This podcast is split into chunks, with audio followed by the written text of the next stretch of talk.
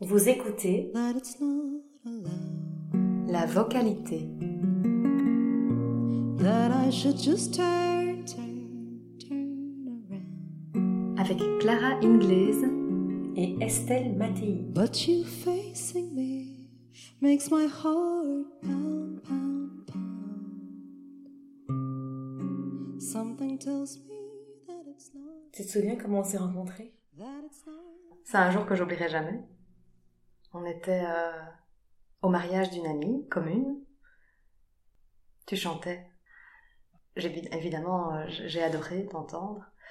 Euh, et puis on s'est retrouvés à la réception au milieu d'une foule pas possible. Et c'est là que, que mon mari a directement identifié l'endroit où tu te trouvais, a foncé vers toi pour dire que tu devais absolument me rencontrer.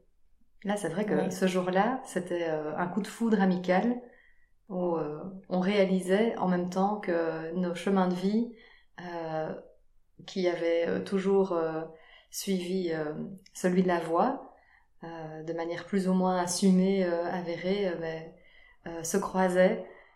Oui, parce qu'en fait, tu me, tu me disais ce jour-là, quand on, quand on, s'est quand on s'est vraiment rencontrés, que tu étais en thèse de doctorat à, à l'université euh, euh, catholique de Louvain. Et ce qui m'a vraiment frappé, c'est que deux ans auparavant, j'avais failli m'engager aussi dans, dans une thèse sur la voix, sur l'opéra, sur la musique. Et puis là, tout d'un coup, voilà, je découvre que tu es en train de réaliser une thèse sur la voix. J'étais juste, ah, c'était fou, quoi. Alors que toi, tu étais en train de terminer tes études au conservatoire de chant. ouais, que tu as reprise après avoir fait justement euh, ces études de lettres. Euh, donc il y avait vraiment un parcours euh, commun et puis après euh, tout à fait complémentaire. Toi vraiment dans l'exercice du chant et moi dans l'exploration des voix du texte. Euh, ces voix silencieuses qui pourtant vibrent en nous. Euh, et voilà, on a, on a, c'est même pas sympathisé, euh, c'était une évidence pour nous de continuer à cheminer ensemble. Et c'était quoi C'était en 2012, 2013 2011. 2011, oh là là. Oui. oui. Ok, oui, et alors, euh, de là aussi a découlé euh, ce, projet, ce grand projet, ce projet un peu fou, mais voilà, nous y sommes euh, toute cette, grande décennie plus tard, hein, avec euh, l'association Lettres en Voix, que nous avons co-créée ensemble. Tout à fait. Et, qui est vraiment euh, né de notre rencontre on a souhaité, on a tout de suite vu la complémentarité qu'il y avait entre nous dans, nos, recherches, dans nos aspirations, dans nos métiers euh, respectifs. Et, et on a souhaité donner forme à tout cela, concrétiser euh, nos, nos idées, euh, nos élans euh, en un projet enfin, à multiples facettes Mhm, mhm. euh, et surtout euh, en un lieu maintenant bien concret aussi, euh, puisque voilà depuis cette année nous avons un atelier euh, où nous réalisons aussi euh, nos activités et notamment ce podcast. Ouais. voilà. Donc euh, c'est vraiment le fruit d'une longue amitié et euh, voilà d'une amitié qui dès le départ s'est fondée sur la voix. En parlant d'amitié et de complémentarité, moi je t'ai toujours considérée comme mon, mon âme sœur de voix, ma sœur de voix, comme oui mon alter ego, comme la part manquante pour moi euh, dans ma vocalité. En fait, cette rencontre, c'était venu la combler. C'est pas moi, mais c'est toi, mais c'est une part de moi qui, est, euh, euh, occupée par ta personne dans ma vie, par ton amitié, par tous ces liens qu'on a noués ensemble et qui en fait pour moi aujourd'hui me donne un, sentiment d'accomplissement, de complétude. C'est quand même assez inédit de pouvoir vivre une telle amitié. euh, comme si, ouais, la sensation que, en plus ton, ton prénom Estelle, hein, l'étoile, l'étoile dans la nuit, la Et toi lumière. Clara. voilà. Oui, c'est ça. On était vraiment destinés à se rencontrer et c'est vraiment une rencontre euh, qui arrive à un moment de, de notre vie où on n'attend pas spécialement de très grandes rencontres d'amitié. Euh, pas qu'on se, soit- pas qu'on se le soit dit consciemment, mais euh, c'est une rencontre tellement forte en effet, on n'imagine pas qu'on puisse encore euh, vivre des choses comme ça et, euh, que ce soit à ce moment-là la rencontre d'une vie, euh, alors qu'on a vécu beaucoup de, enfin, ce chemin de vie où la voix nous a accompagnés, ça a été souvent longtemps un chemin de solitude pour, toi et moi. On a vraiment réalisé assez vite qu'on avait des points communs dans notre enfance, dans notre adolescence aussi, enfin, dans, notre parcours de vie, jusqu'à en arriver à cette rencontre. Oui, cette solitude. On peut aller même jusqu'à dire cet enfermement. Oui. Toi qui as vécu euh, dans ces Ardennes. Tout à fait. C'est on l'a pas choisi ça en fait, hein, ce qu'on a vécu dans notre dans notre enfance et dans notre adolescence. Mais c'est vrai que notre voix, elle s'est aussi euh, formée, modelée avec tout ça, d'avoir euh, dû trouver coûte que coûte de, des manières de s'exprimer, de, de s'émanciper. moi, c'est vrai que j'ai depuis toute petite adoré chanter et j'ai beaucoup chanté pendant toute mon enfance. Ma mère chantait beaucoup, euh, ma sœur aussi. Et donc euh, j'ai vraiment été baignée euh, dans le chant. J'étais dans une chorale lorsque je vivais encore à Bruxelles, donc jusqu'à mes 9 ans. Et puis déménagement en Ardennes, belge. Et là, pour moi, c'était une rupture totale. J'étais vraiment déracinée. Je perdais toute, voilà, toute ma vie culturelle que j'avais déjà. Euh, et, là, j'ai vraiment connu la solitude pendant dix ans, jusqu'à mes études universitaires. Et donc pendant dix ans, pas de vie sociale et surtout euh, plus de possibilité euh, de me faire entendre et, même de chanter. Là, j'ai commencé à rencontrer, enfin pas à rencontrer, mais à vivre, à subir des restrictions qui portaient sur ma voix chantée, qui dérangeaient pas parce que je chantais faux, mais parce que justement euh, j'affirmais une identité très forte dans ma voix et que ça suscitait, euh, voilà, ça suscitait des réactions euh, positives et voilà, j'étais confrontée à, à des, sentiments assez mitigés, oui, ou de jalousie ou des, conflits familiaux autour de cette voix chantée que j'ai arrêté de faire entendre au début de l'adolescence. Et j'ai passé du coup toute cette adolescence vraiment en chantant en cachette dans ma chambre et euh, en, en, me réfugiant aussi dans, dans la lecture. Depuis le, dès le moment où j'ai euh, commencé à lire, euh, c'était une évidence pour moi que c'était une vraie passion. Mais donc ma voix s'est finalement réfugiée progressivement dans, dans le texte, en devenant la voix silencieuse du texte, sans que j'y fasse attention. Et puis, euh, oui, je, fais mes études universitaires, euh, je m'intéresse à un moment donné, mais au milieu de mes études, à la musique, dans l'œuvre de l'écrivain François Emmanuel. Mais ce n'est que à la fin de, mon parcours euh, d'études et puis au début du projet de thèse que commence à émerger la question de la voix. Au départ associée à la musique et puis progressivement vraiment juste la voix. Et que là, je réalise la cohérence de tout mon parcours que depuis en fait très longtemps, elle m'accompagne. Et, c'est là que je te rencontre. oui, évidemment, euh, ton récit d'enfance et d'adolescence euh, ne peut me laisser indifférente chaque fois que je, le connais par cœur, hein, parce qu'on a eu l'occasion de se le raconter euh, des centaines de fois. Et c'est vrai que là où on se rejoint, toi et moi, c'est dans, cette enfance. J'ai une enfance très musicale, euh, dès le départ, dans ma toute petite enfance, j'ai commencé la musique. Euh, ça, ça a vraiment bercé euh, notre vie de famille. j'ai commencé voilà, la flûte à bec à l'âge de 4 ans et demi. Et ma, ma, mère s'est vite rendue compte que, que j'avais des facultés simplement pour l'instrument et pour la musique. Et donc ça a vite décollé avec, avec une médiatisation assez précoce. Euh, voilà, j'ai des souvenirs de cette période euh, qui sont ambivalents. D'un côté, euh, tout le faste et le, plaisir et la joie et le bonheur aussi hein, que peut apporter la musique dans, dans, la vie d'une famille, d'un enfant, mais aussi tous les risques sur le plan humain, sur le plan social, que cela peut découler déjà si tôt. Me rappelle mon sentiment d'appartenir à, un groupe d'enfants à l'école. ça a toujours été pour moi quelque chose d'assez euh, délicat. C'était assez délicat pour moi d'être une enfant euh, différente et atypique parce que j'étais pas euh, j'étais pas aussi régulière à l'école, étant sur un tournage, sur un plateau télé. Euh, en, voyage hein, pour, euh, pour des émissions et des, des, concours, des concerts, etc.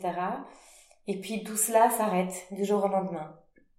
Malheureusement, mon père fait une rencontre, une rencontre qui a changé le cours de notre, le cours de notre existence en famille, de notre, de notre expérience familiale de notre contexte familial, euh, c'est-à-dire que j'ai plus du tout le temps pour l'instrument. On était euh, happé par une communauté euh, religieuse dérivante qui nous a pris du temps, qui nous a pris tout notre temps et qui ne nous laissait plus l'occasion de pratiquer nos activités extrascolaires. Et donc j'ai dû arrêter. J'ai dû arrêter, on m'a pas imposé d'arrêter, mais la décision s'est imposée d'elle-même vu le manque de temps et qu'on sait bien que pour travailler un instrument, il faut du temps et euh, de la pratique.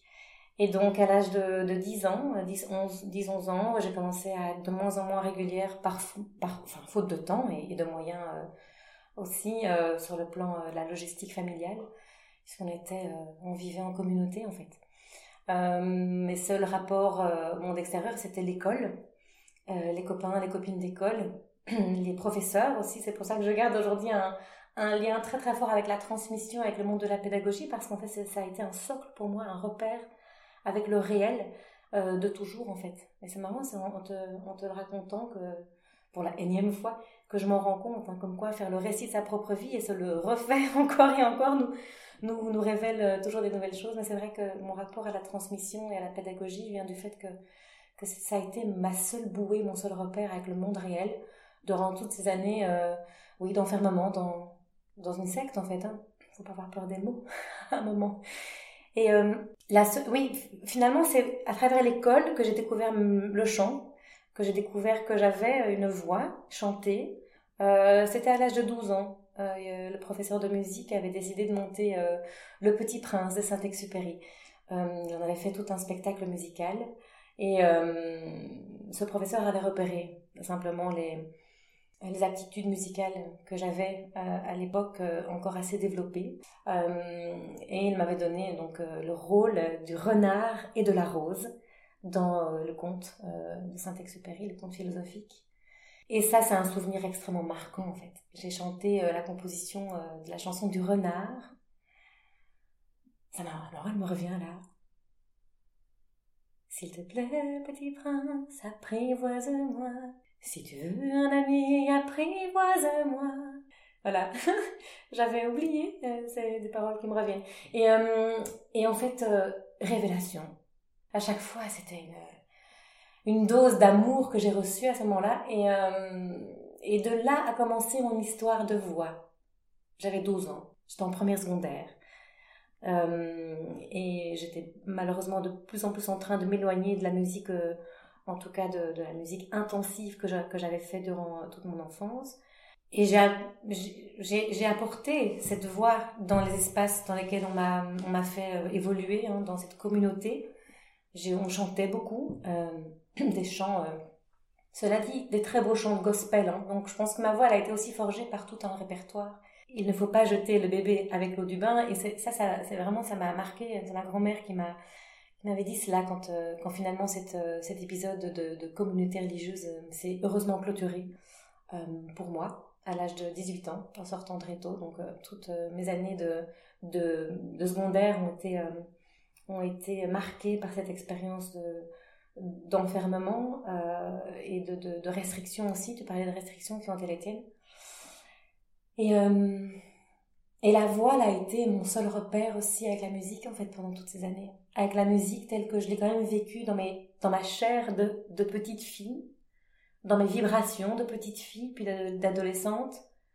Et en fait, je me rends compte que j'ai une immense chance d'avoir eu ce biais-là pour rester en contact avec mon corps aussi, pendant toutes ces années où on est dépossédé de notre sens commun et de notre cerveau.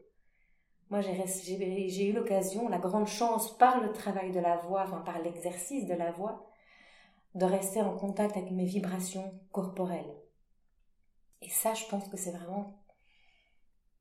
C'est ça la voix pour moi aujourd'hui, c'est le fait de me sentir vraiment euh, en phase avec un certain réel, une certaine réalité. Et hum, dans sa chair.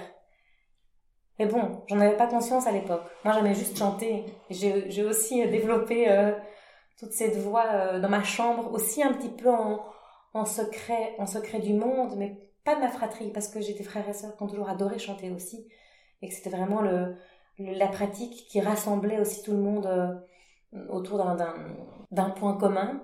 Et moi, je me suis forgée dans ma chambre j'ai forgé ma voix sur des, des, chansons de Céline Dion.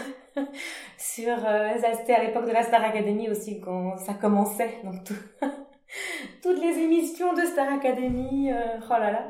Je me suis vraiment fait une voix hein, avec euh, Laura Fabian, Morane, euh, tout ce répertoire-là, Zazie, oh là là, Zazie, Mylène Farmer cette époque, hein, Julie Zenati, toutes les comédies musicales. Euh, à l'époque, il y avait euh, Roméo Juliette, Les Dix Commandements. Alors, Notre-Dame de Paris. Ça. Notre-Dame de Paris. tu, me, tu, me, parles de toutes ces voix qui euh, ont, enfin, oui, ont formé la, la communauté vocale dans laquelle j'ai grandi pendant mon adolescence. C'était les seuls...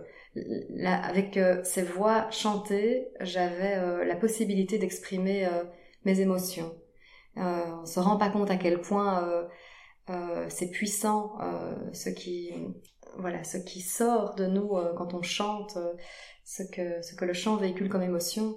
Et c'est vrai que toutes ces comédies musicales, toutes ces chansons françaises à texte, voilà, je réalise encore aujourd'hui, on en discutait il, y a, il, y a, peu de temps, en, osant dire que on adorait Mylène Farmer toutes les deux, comme si c'était un plaisir honteux, parce que voilà, on imagine la femme euh, voilà, de spectacle, grand show à l'américaine. Et en fait, euh, c'est comme si j'avais cette conscience-là, euh, toute petite, quand je chantais, petite, disons adolescente, quand je chantais ces, ces chansons, Elle, Zazie par exemple, je me sentais traversée vraiment par, par des choses extrêmement profondes, parce que je, je percevais dans le texte la richesse, la profondeur qu'il y avait dans cette alliance entre la langue, la voix, sublimée dans le chant, euh, et, et, voilà, c'était à ce moment-là des choses très très fortes que je vivais, à défaut de les vivre euh, avec des personnes réelles, euh, des gens de mon âge, des amis, euh, avec qui je puisse partager des centres d'intérêt. J'avais pas ça vraiment en Ardennes, qui pas de vie sociale et pas de, surtout pas de vie culturelle. J'étais pas dans mon milieu, très mmh. clairement. Et donc euh, ça, euh, c'est vrai qu'on a, on a en commun dans notre adolescence et notre enfance le sentiment de d'être à plein de moments euh, pas à notre place ou inadapté et de vivre en marge et de vivre la voix sous la forme du manque et de l'inconscience quelque part de l'importance que ça ça ça avait dans notre vie. Oui, et puis moi j'ai eu la grande chance aussi de pouvoir l'exprimer et, et je mesure cette chance en entendant ton récit aussi qui est celui de du silence forcé, ou en tout cas de, de celui que tu as senti qu'il fallait prendre pour te protéger de, euh, de ton environnement par rapport à, ta voix chantée. Voilà, moi je me rends compte de cette chance que j'ai eue, euh, et ton récit le met, la met en relief davantage, d'avoir eu l'occasion, encore une fois, d'avoir une place.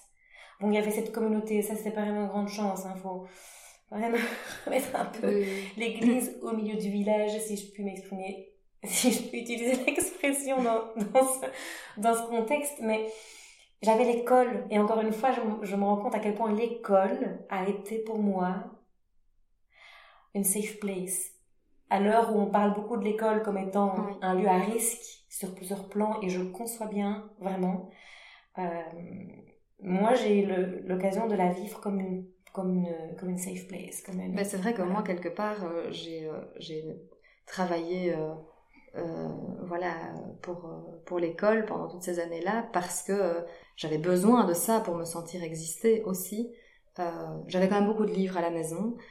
Allez, le parcours de la bonne élève, pas parce que je voulais être être bonne spécialement, mais parce que j'avais envie d'apprendre, j'avais soif d'apprendre. Je trouvais quand même un exutoire là-dedans.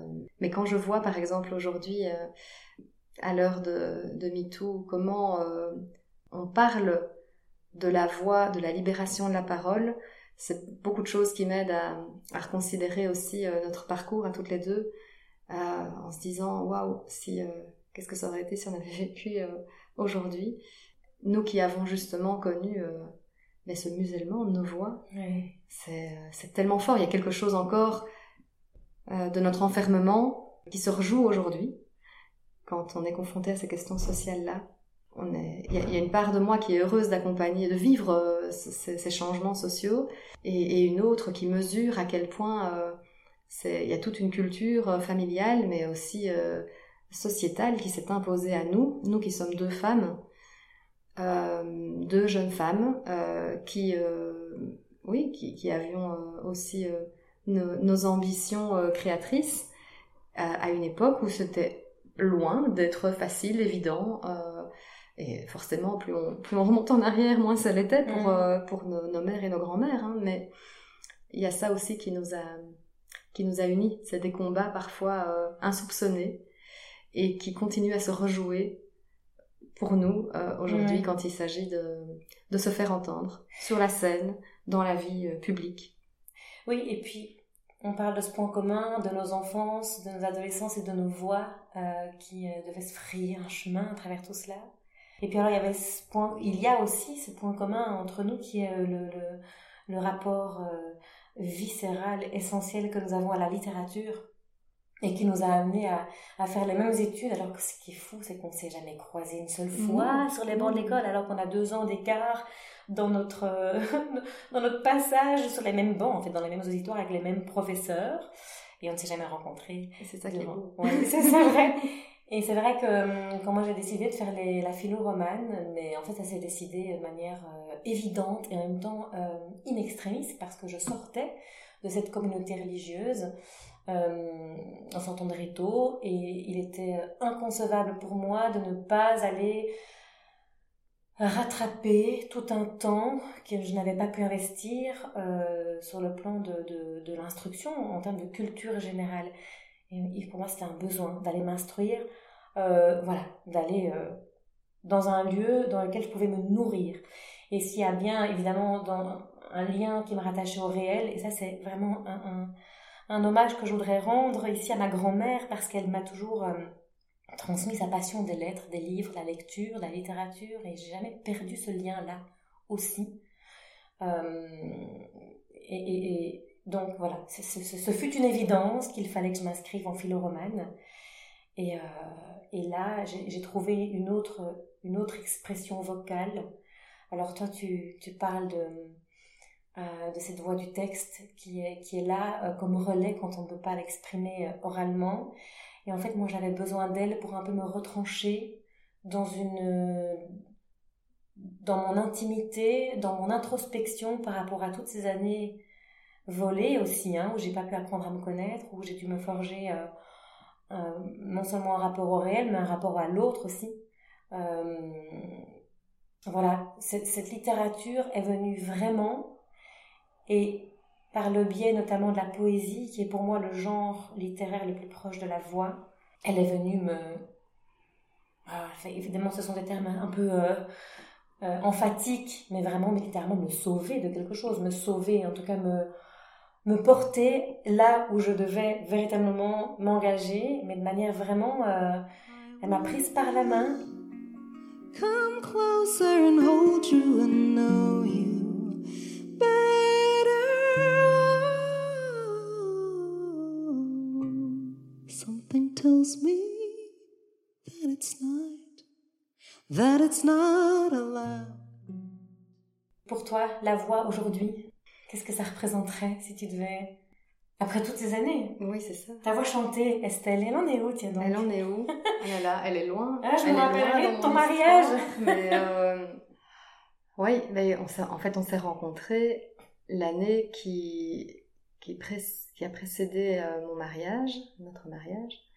Et, euh, et je te raconte mon histoire, euh, voilà, de cette voix euh, devenue muette, cette voix chantée euh, qui s'est tue, euh, surtout en public, euh, depuis euh, ses 12 ans.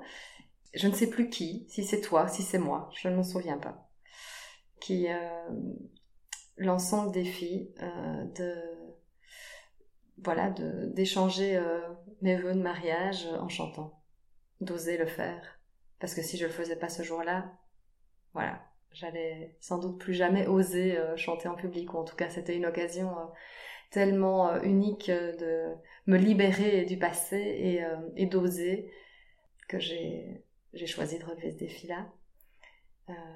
et, et donc c'est toi qui m'y as préparé. C'était tellement inattendu et tellement vrai d'émotion que les personnes qui... il y avait évidemment les proches qui savaient ce que ça représentait, et puis alors il y avait tous ceux qui ne savaient pas, mais qui ont senti tout, tout ce qui tout ce qui sortait, tout ce qui voilà, tout ce qui sortait émotionnellement et qui ont été profondément euh, touchés. Euh. c'est le premier moment extrêmement fort qu'on a vécu ensemble mm. dans notre amitié, qui a, qui a scellé notre amitié dans cet engagement que je prenais moi de mon côté.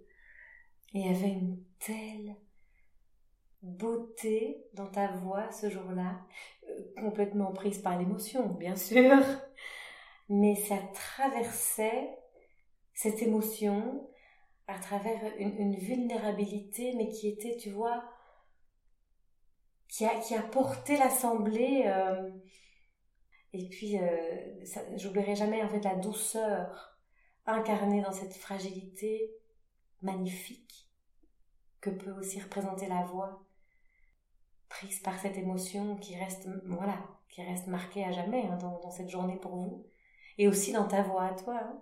Et c'est là qu'on éprouve vraiment à quel point euh, la justesse de la voix, ce n'est pas l'exactitude hein, musicale telle qu'on l'entend, euh, qui est attendue, mais, euh, mais la justesse de l'intention, mm. de l'émotion qui la traverse. là, j'ai rien calculé, évidemment. Je ne savais pas comment elle allait sortir. Et ce qui est sorti est sorti comme ça. Et c'était, c'était juste beau de, de spontanéité.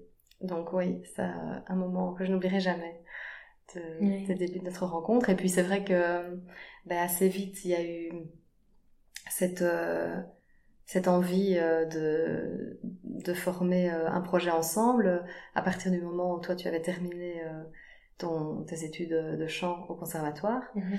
euh, et que tu envisageais ta carrière de chanteuse, mais déjà avec la spécificité euh, de, ton, de ton précédent parcours d'études euh, en littérature. Donc là, tu, tu devais, enfin, tu te préparais à une vie professionnelle sans avoir de modèle, sans avoir d'exemple, et il fallait inventer quelque chose et, tu as été initiatrice de cela euh, quand moi j'étais occupée avec cette thèse, avec euh, aussi euh, mes maternités qui ont suivi et qui, voilà, m'avaient légitimement accaparé. Et de toute façon, ma thèse portant sur la voix, on savait que c'était des années à investir de ce côté-là, évidemment, pour pour déployer ensuite ces compétences-là dans ce qui allait devenir, voilà, cette association. Euh, les renvoie. Oui, et puis alors c'est marrant que tu dises que euh, c'est un, un moment à la croisée en fait de, de, nos, de nos chemins, autant euh, individuels que, que communs.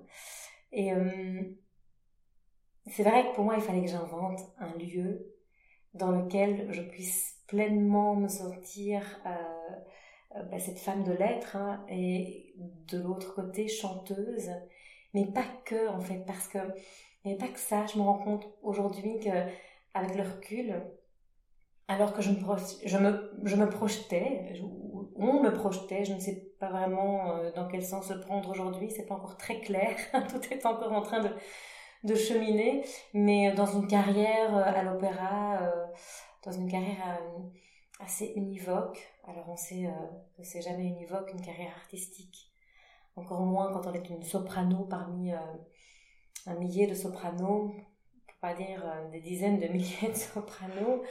Et c'est vrai que je sentais déjà à l'époque que c'était pas cette voix-là, que j'avais vraiment ce terrain vocal-là que j'avais envie de d'investir, de fouler à temps plein.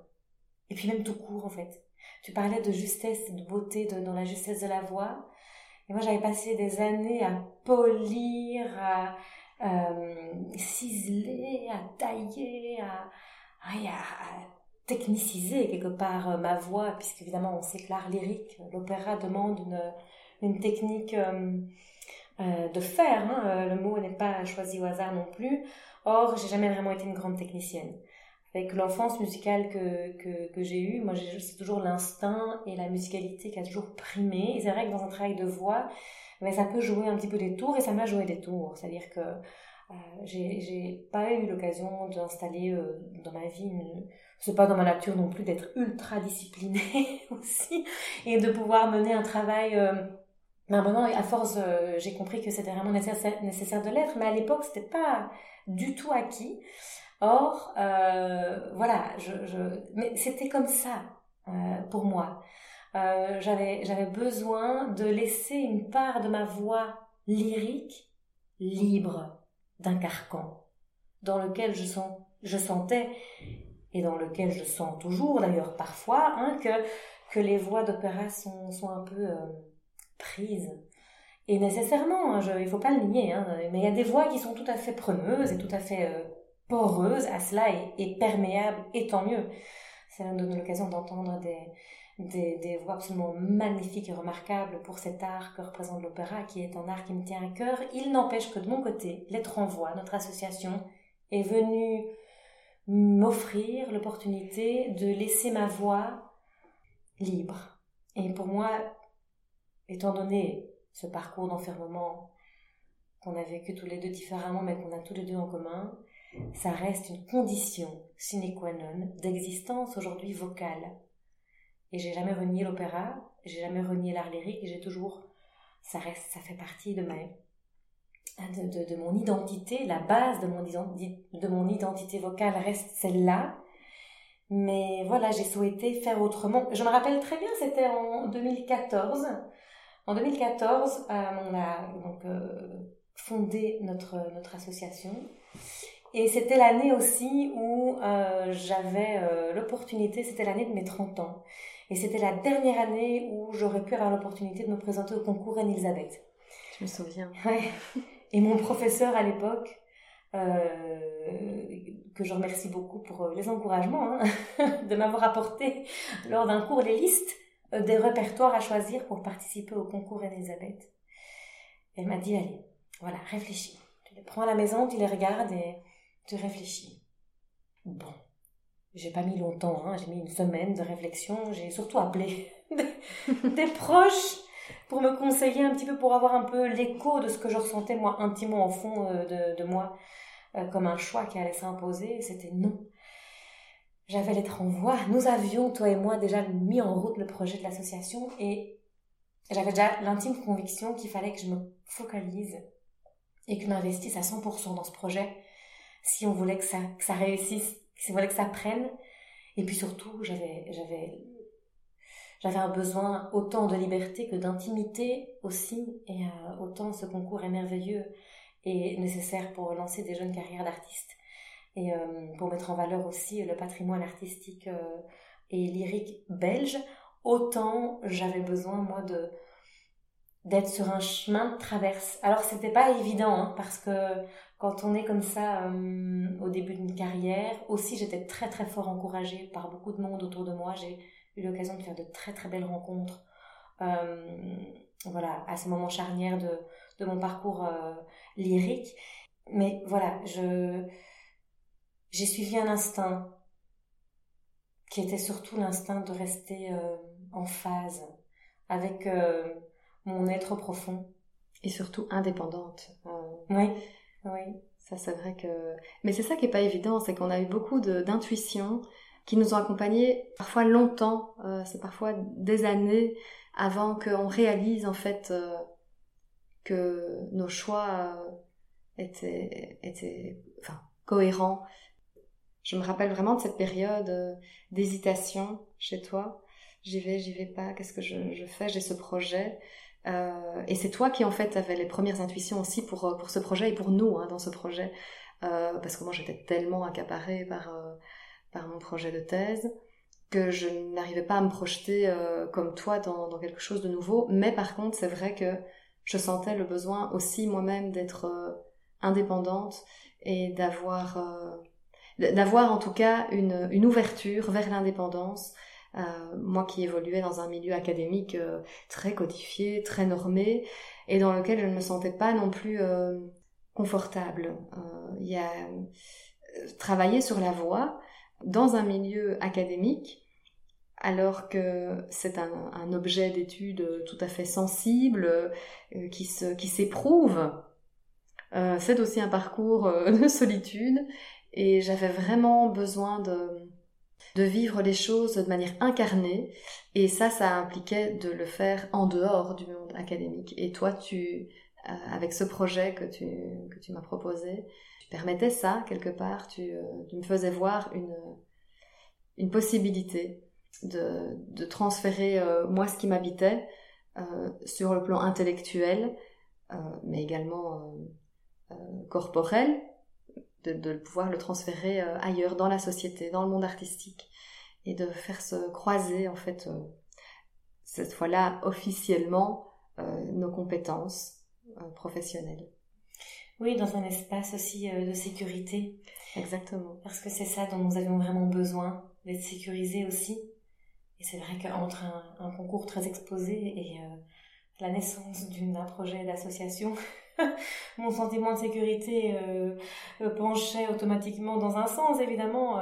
et, voilà, c'est encore ça qui prime aujourd'hui. Surtout qu'à l'époque, je sortais aussi d'une rééducation vocale, hein, qui est aussi à la base de ce projet d'association notamment. Hein, c'est de sortir un petit peu la voix de son tabou euh, surtout dans le milieu lyrique, c'est ça. Qu'elle ne peut pas être malmenée, qu'elle doit être euh, absolument euh, excellente, en excellente santé, alors qu'on sait que le chant lyrique demande des dispositions multiples, solides, qui, qui, ne sont simplement pas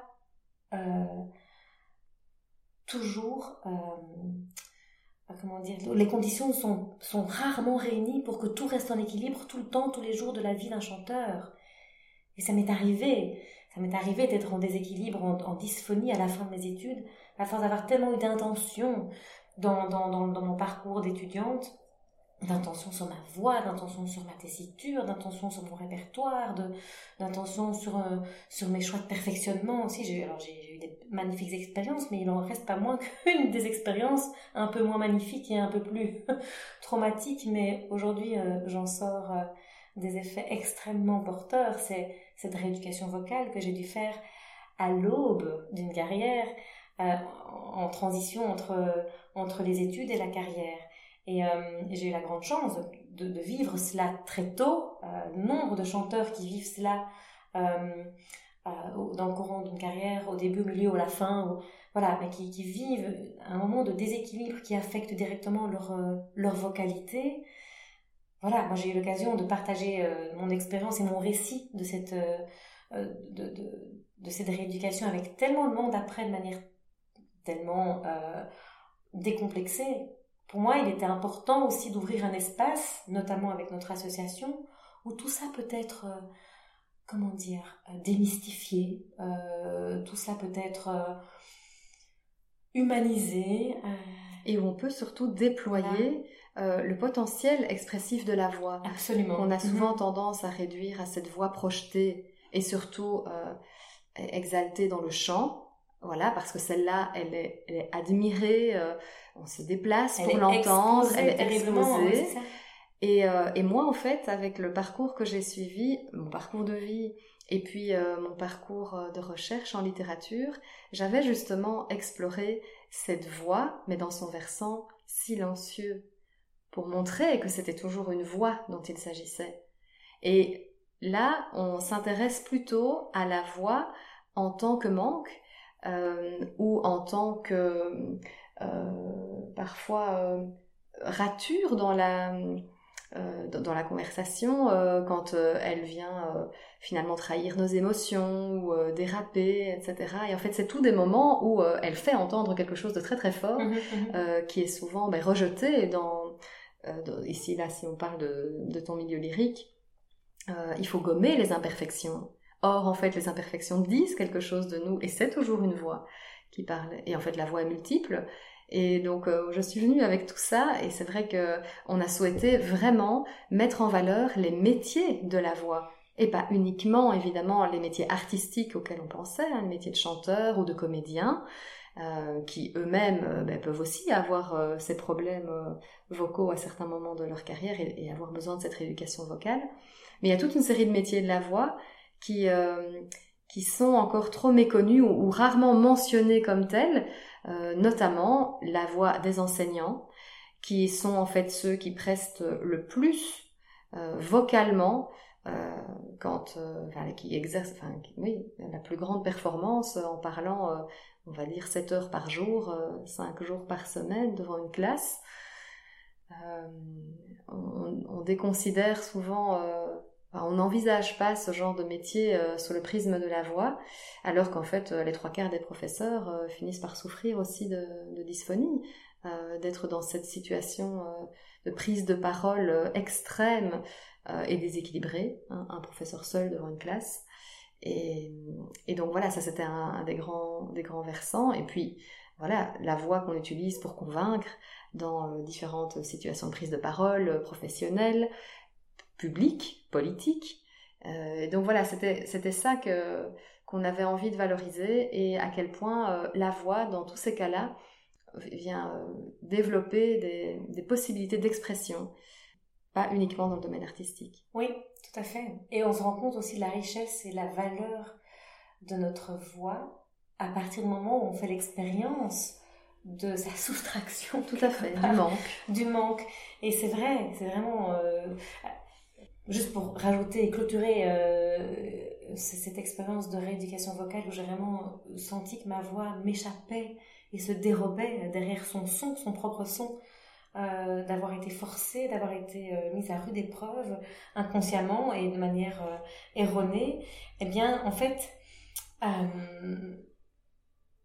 de ce moment-là, mon objectif premier, c'était de pouvoir chanter le plus sainement possible, le plus longtemps possible, peu importe ce que je fais, comme euh, ce que je fais de ma carrière, si je vais à l'opéra ou pas, si j'enregistre des disques ou pas, si euh, je deviens concertiste ou autre chose. Euh, voilà, c'était vraiment, ça reste toujours aujourd'hui, même dans la manière dont j'enseigne, parce qu'évidemment, la transmission est vite revenue au grand galop dans cette histoire de voix aussi.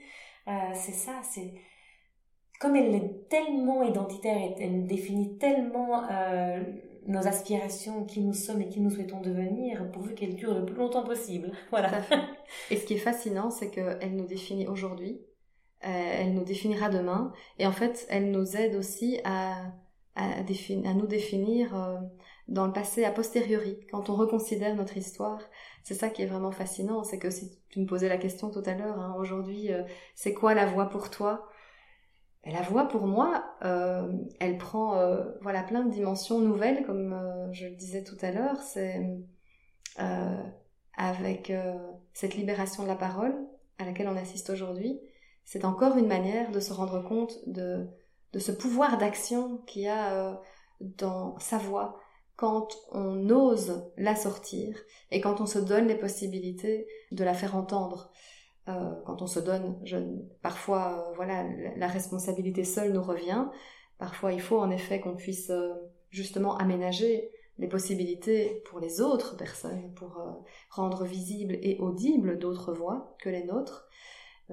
mais c'est vrai que je, n'aurais pas imaginé me sentir à ce point-là concernée et, et traversée par un nouvel élan dans la voix, à dire, à dénoncer, à, à nommer finement, précisément euh, ce qui n'a pas été dit, mm. ce qui a été tabou. Mm-hmm. Euh, là, euh, c'est ça aujourd'hui qui me traverse. Et c'est ma voix qui porte ça. C'est ma voix qui est capable aujourd'hui de nommer en direct des choses qui se passent et qui ne sont pas adéquates, qui ne me paraissent pas alignées. Donc une voix pour défendre, en fait. Là, de la justesse dont on parlait tout à l'heure, c'est la justice. Euh, mm. pas la mienne hein, mm. seulement, mais, euh, mais la justice pour les autres, avec cet idéal finalement de vie euh, en société où si on vit dans une démocratie, c'est pour pouvoir chacun faire entendre nos voix et être capable de reformuler, de nous faire porte-parole des voix des autres. Et toi, c'est quoi la voix pour toi aujourd'hui? Je m'attendais à ce que tu me la poses à un moment donné, cette question. Hein on s'était dit en préparant ben l'épisode qu'on se la posait à un moment et je redoutais ce moment. Et en fait, c'est fascinant parce que cette définition, euh, elle va être tout à fait euh, changeante. Mais demain, c'est autre chose. Exactement. Hier, c'est autre chose. Et eh bien, donc la voix, c'est quoi? C'est déjà dans ton rire, là, maintenant. C'est ça, la voix. Pour moi, c'est vraiment aujourd'hui, là, dans l'instant présent, ce que j'ai envie de te dire. La voix, pour moi, c'est la plénitude d'être qui on est. Voilà, c'est ce qui me traverse, c'est aussi euh, la liberté d'être. C'est, de manière très très personnelle, c'est ma vie telle qu'elle est, avec ses ratures, avec ses failles, avec ses brèches. Moi j'aime bien hein, le, concept de, de brèche. Ces petites fissures euh, dans les, dans les surfaces à travers lesquelles la lumière passe. Tout à fait. J'aime beaucoup ça. Euh, c'est apprivoiser notre vulnérabilité. C'est ça. Alors autant c'est ma bouée, c'est mon repère, c'est, c'est mon garde-fou aussi, parce que quand je me sens fatiguée vocalement, alors je sais où, je fais attention. Alors je réévalue mon énergie, ou je... Voilà, euh, là, euh, juste avant d'enregistrer cet épisode, j'ai été malade, et je, je, je reviens de cette maladie, et je sens que ma voix n'est peut-être pas tout à fait comme elle pourrait être parfaitement en temps normal. Voilà, je le sais et, et, je vis avec, avec une grande joie dans ces moments de conscience-là avec ma voix parce que c'est mon garde-fou. C'est-à-dire que dans ces périodes-là, je sens là où je peux aller et là où je vais me préserver de ne pas aller. C'est aussi, euh, c'est une manière de donner cours avec peut-être plus de, ah, de donner cours de voix, de chant, de, de langue française avec plus de, de finesse, en cherchant la souplesse, en cherchant euh, l'équilibre, euh, l'équilibre le plus parfait possible pour s'en rapprocher le plus possible. C'est tout ça la voix, c'est tout ce qu'elle, ben c'est, c'est mon quotidien et je, j'espère que ça restera euh, le centre de ma vie. c'est une philosophie de vie en quelque sorte. Hein, et cette conversation que j'ai avec toi, qui est toute nouvelle alors que ça fait dix ans qu'on l'a, hein, cette conversation. c'est aussi ça, la voix pour moi aujourd'hui. C'est l'échange. Tout à fait. C'est ce qu'elle se nourrit de la voix des autres aussi. Et c'est euh, se faire confiance. Là, euh, on vient de, de se faire confiance dans, dans l'enregistrement ici de ce premier épisode de podcast, toutes les deux. Et, et c'est nos voix qui nous ont portés tout au long et qui nous ont menés à cette thématique incontournable, évidemment, la toute première, mais euh, qui nous a défini, nous, dans notre relation, c'est la voix et l'identité.